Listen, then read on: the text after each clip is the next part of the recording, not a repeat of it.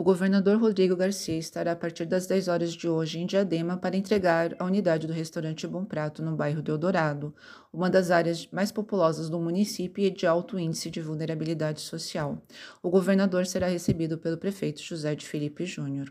O Bom Prato funcionará na Avenida Antônio Silvio Cunha Bueno, 1904, no centro de Eldorado, e servirá 1.500 refeições, sendo 300 cafés da manhã ao preço de 50 centavos e 1.200 refeições ao valor de um real.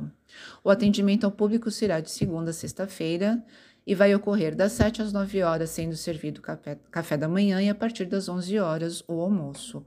Para atender às necessidades de funcionamento, o prédio passou por adequações, sendo que a prefeitura investiu 1 milhão e 63 mil na reforma do local e o governo do estado entrou com 1 milhão para a compra de equipamentos. O custeio do prédio será bancado 50% pelo governo municipal e 50% pelo governo do estado.